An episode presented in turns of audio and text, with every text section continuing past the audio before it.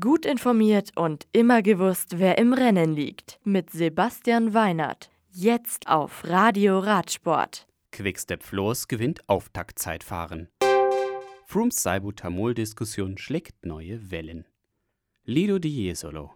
Quickstep Floors gewinnt das Mannschaftszeitfahren des Adriatica Ionica Race über 23,3 Kilometer.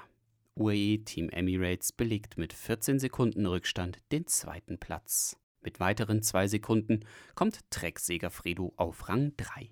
Elia Viviani übernimmt das Leader-Trikot, ehe es am heutigen Donnerstag auf der zweiten Etappe nach Terre di Asolo e Monte Grappa geht. Die Etappe ist 152,5 Kilometer lang, hat mit dem Montello und dem Paderno del Grappa zwei kleinere Bergwertungen und ist somit ein welliges Profil, ehe auf einer ansteigenden Zielgeraden der nächste Etappensieger ermittelt wird.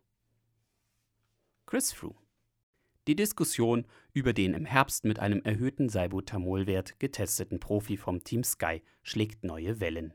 Ex-Tour-Champion Bernard Hinault ruft das Peloton der Tour de France auf, zu streiken, wie der Telegraph berichtet. Es könne nicht angehen, dass Froome in den Geschichtsbüchern neben Eddie Merckx und ihm genannt würde. Die beiden seien die einzigen, die alle drei Grand Tours hintereinander gewonnen hätten.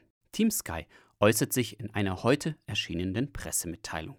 Darin fallen Ausdrücke wie ungebildete Personen sollten sich nicht einmischen und der Fairness halber müsse Froome auf die gleiche Weise angehört werden wie alle anderen.